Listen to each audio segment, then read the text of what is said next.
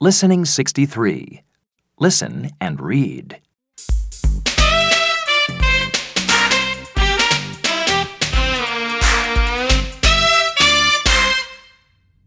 What do you want to do today? Can we go to the shopping mall?